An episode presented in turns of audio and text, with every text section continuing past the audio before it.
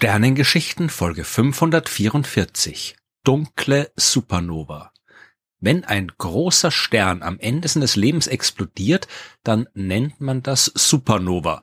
Solche Ereignisse gehören zu den gewaltigsten Explosionen, die das Universum zu bieten hat. Die sind so gewaltig, dass so ein sterbender Stern für kurze Zeit die Leuchtkraft einer ganzen Galaxie voll mit hunderten Milliarden Sternen übertreffen kann. Die sind so hell, dass wir eine Supernova noch in Millionen Lichtjahren Entfernung sehen können. Schon der Name sagt ja, dass es sich um was extrem Helles handeln muss. Nova heißt neu. Und als man das erste Mal eine Supernova gesehen hat, hat man wirklich gedacht, es handelt sich um einen neuen Stern.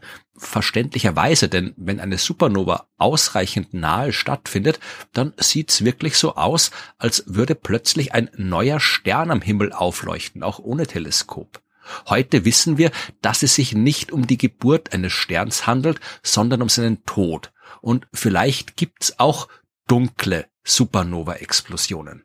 Das klingt seltsam, weil ich habe ja gerade erklärt, dass so eine Supernova extrem hell ist. Und jetzt rede ich auf einmal vom Gegenteil, von einer dunklen Supernova.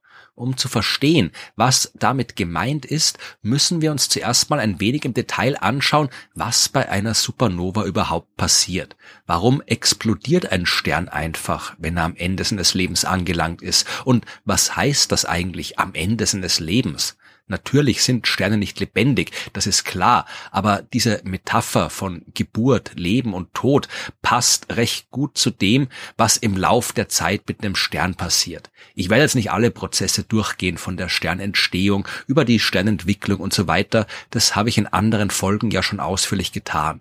Für jetzt reicht es zu wissen, dass im Inneren eines Sterns so extreme Temperaturen und Dichten herrschen, dass dort Wasserstoffatome zu Heliumatomen fusioniert werden. Die verschmelzen dort. Und bei diesen Kernreaktionen wird Energie frei und die bringt den Stern zum Leuchten. Und nicht nur das, die aus dem Kern des Sterns nach außen strahlenden Lichtteilchen, die üben auch einen Druck auf die Materie des Sterns auf und dieser Druck wirkt der Gravitationskraft entgegen, unter der der Stern eigentlich in sich zusammenfallen will. Auch das habe ich schon oft erzählt. Irgendwann hat der Stern aber keine Atome mehr im Kern, die er fusionieren kann. Dann fällt er unter seinem eigenen Gewicht zusammen und bei diesem Kollaps finden weitere Kernreaktionen statt, bei denen Neutrinos entstehen. Neutrinos, die entstehen auch so als Nebenprodukt der normalen Kernfusion. Und weil diese Elementarteilchen so gut wie gar nicht mit anderer Materie wechselwirken, können sie normalerweise auch einfach so aus dem Inneren eines Sterns ins All hinaussausen. Unsere Sonne zum Beispiel, die produziert in jeder Sekunde unzählige Neutrinos, die mit annähernd Lichtgeschwindigkeit durch Sonnensystem fliegen und dabei zum Beispiel auch mitten durch die Erde hindurch oder durch uns Menschen hindurch sausen. Wir sind für die Neutrinos quasi gar nicht da. Wir sind weniger als Luft für sie. Wie gesagt, so ist es normalerweise. Wenn jetzt aber ein Stern kollabiert, weil die Fusion in seinem Inneren zum Erliegen gekommen ist, dann ändert sich die Lage. Zuerst einmal werden bei den Kernreaktionen, die während des Kollaps stattfinden, sehr viel mehr Neutrinos erzeugt. Und dann wird das Innere des Sterns durch den Kollaps auch sehr viel dichter. Das bedeutet, dass die Neutrinos nicht mehr ganz so einfach nach draußen kommen. Die Wechsel wirken zwar so gut wie gar nicht mit anderer Materie, aber ein kleines bisschen halt schon. Und wenn sie sich irgendwo aufhalten, wo die Materie wirklich extrem dicht ist, dann spüren das auch die Neutrinos. Irgendwann wird die Dichte so groß, dass die Neutrinos im Kern mehr oder weniger gefangen sind. Und irgendwann wird auch der Kollaps langsamer, weil die Dichte des kollabierenden Kerns zu groß wird. Die nach innen fallenden Schichten des Sterns, die prallen dann auf diesen dichten Kern, der schon so dicht ist, wie es nur geht, und es entsteht eine Druckwelle, die am Kern wieder nach außen reflektiert wird. Das ist jetzt der Moment, den man als Start der Supernova-Explosion bezeichnen kann. Die nach außen rasende Druckwelle komprimiert und erhitzt die Gasschichten des Sterns und die Neutrinos, die jetzt auch nach draußen können, die sorgen bei der Wechselwirkung mit dem dichten Material für eine zusätzliche Erhitzung und Beschleunigung der Expansion des Sterns. Oder anders gesagt, der Stern explodiert. Das, was danach übrig bleibt, ist nur noch der extrem dichte Rest des Sternenkerns. Je nach Masse ist es dann ein Neutronenstern oder ein schwarzes Loch. Das war jetzt natürlich eine sehr stark vereinfachte Beschreibung der Vorgänge. Das alles läuft auch extrem schnell ab. Der Kollaps des Kerns, der dauert nur Sekundenbruchteile. Aber das ist mehr oder weniger das, was die Astronomie unter einer Kernkollaps-Supernova versteht. Nicht jeder Stern endet so. Der Stern muss dafür ausreichend viel Masse haben. Nur wenn beim Kollaps von außen ausreichend viel Masse nach innen fällt und den Stern ausreichend stark verdichtet, dann reicht's für eine Supernova-Explosion. Mindestens die achtfache Masse der Sonne sollte ein Stern haben, wenn eine Supernova draus werden soll. Unsere Sonne, die wird am Ende ihres Lebens zu einem roten Riesen und die massereicheren Sterne, die werden rote Überriesen. In beiden Fällen heißt das vorerst, dass ein Stern in den letzten Phasen seines Lebens immer heißer wird. Das liegt daran, dass am Schluss nicht mehr Wasserstoff zu Helium fusioniert wird, sondern Helium und andere Atome den Brennstoff für die Fusion stellen und dabei wird mehr Energie freigesetzt, die dafür sorgt, dass sich der Stern aufbläht. Bei der Sonne werden dann die äußeren Schichten einfach hinaus ins All gepustet, bis nur noch der innere Kern übrig bleibt. Das ist dann ein weißer Zwergstern und der kühlt einfach nur noch ab. Bei massereicheren Sternen ist die Ausdehnung sehr viel größer. Würde man einen typischen roten Überriesen dorthin setzen, wo sich die Sonne befindet, dann würde alles bis circa inklusive der Umlaufbahn des Jupiters darin verschwinden. Und diese roten Überriesen, die sind's dann, deren Kern kollabiert und die zu einer Supernova werden. Es gibt da allerdings ein Problem, das sogenannte rote Überriesenproblem. Wenn man schaut, welche Sterne zu Supernova werden, dann sind das vor allem die, die eine Masse vom 8 bis zum 17-fachen der Sonnenmasse haben. Aber was ist mit den noch größeren Sternen?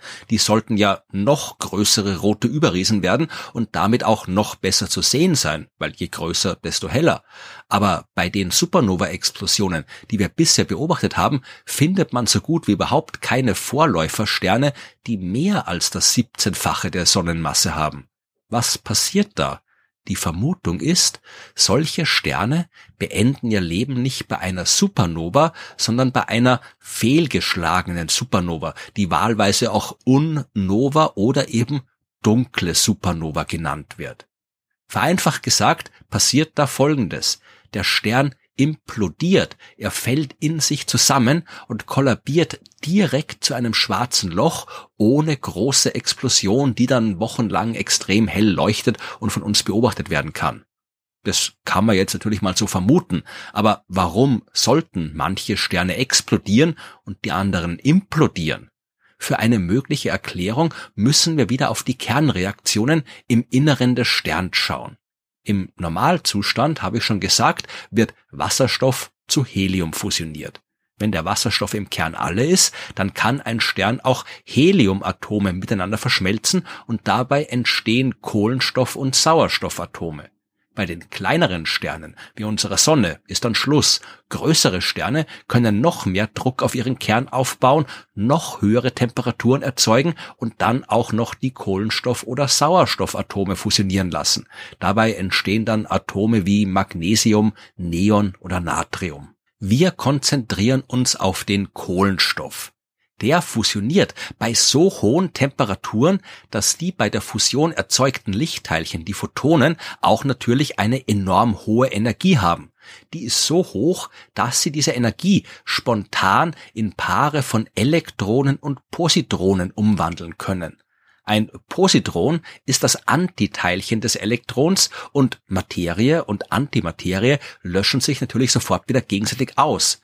Dabei entstehen wieder hochenergetische Photonen, die nach außen strahlen, aber auch Neutrinos und Antineutrinos, die, so wie vorhin beschrieben, aus dem Stern hinaussausen, quasi ohne Kontakt mit dem Rest der Materie und dabei auch Energie nach außen transportieren.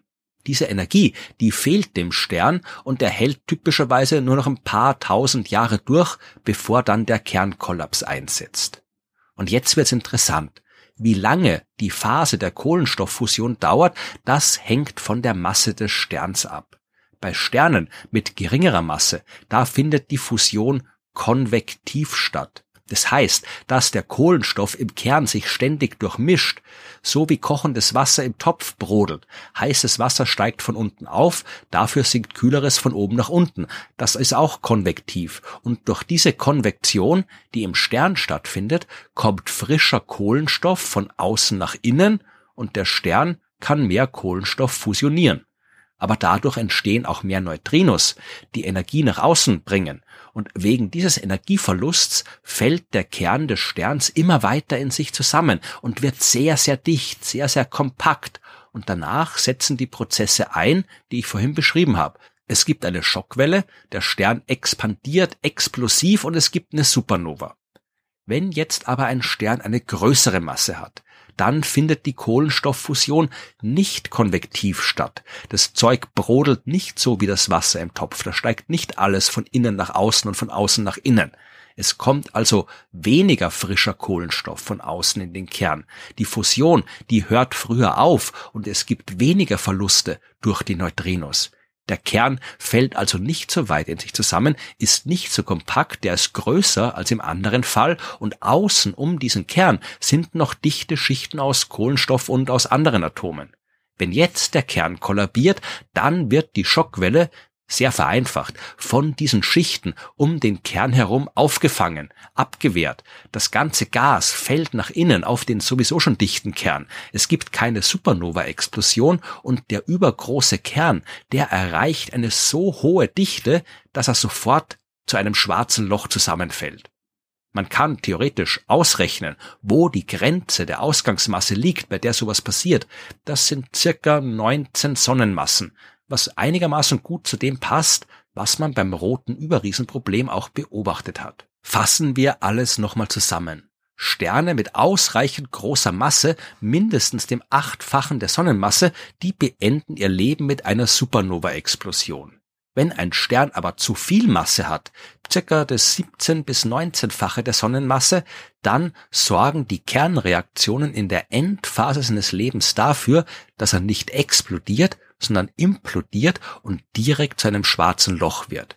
Dabei wird keine oder höchstens sehr wenig Strahlung frei und wir sehen keine extrem helle Supernova-Explosion, sondern ja nichts, eine dunkle Supernova eben.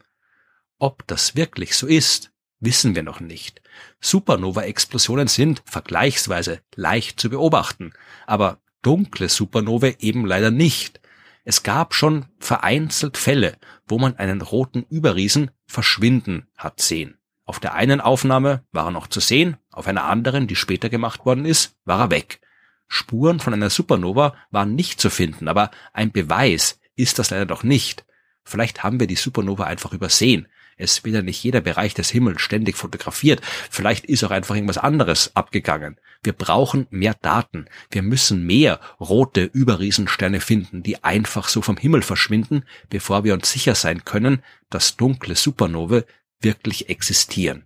Aber es ist auf jeden Fall eine faszinierende Vorstellung, die größten und hellsten Sterne des Universums, in deren Inneren am Ende ihres Lebens unvorstellbare Energien frei werden, die verschwinden einfach so. So, als wird einfach jemand das Licht ausmachen.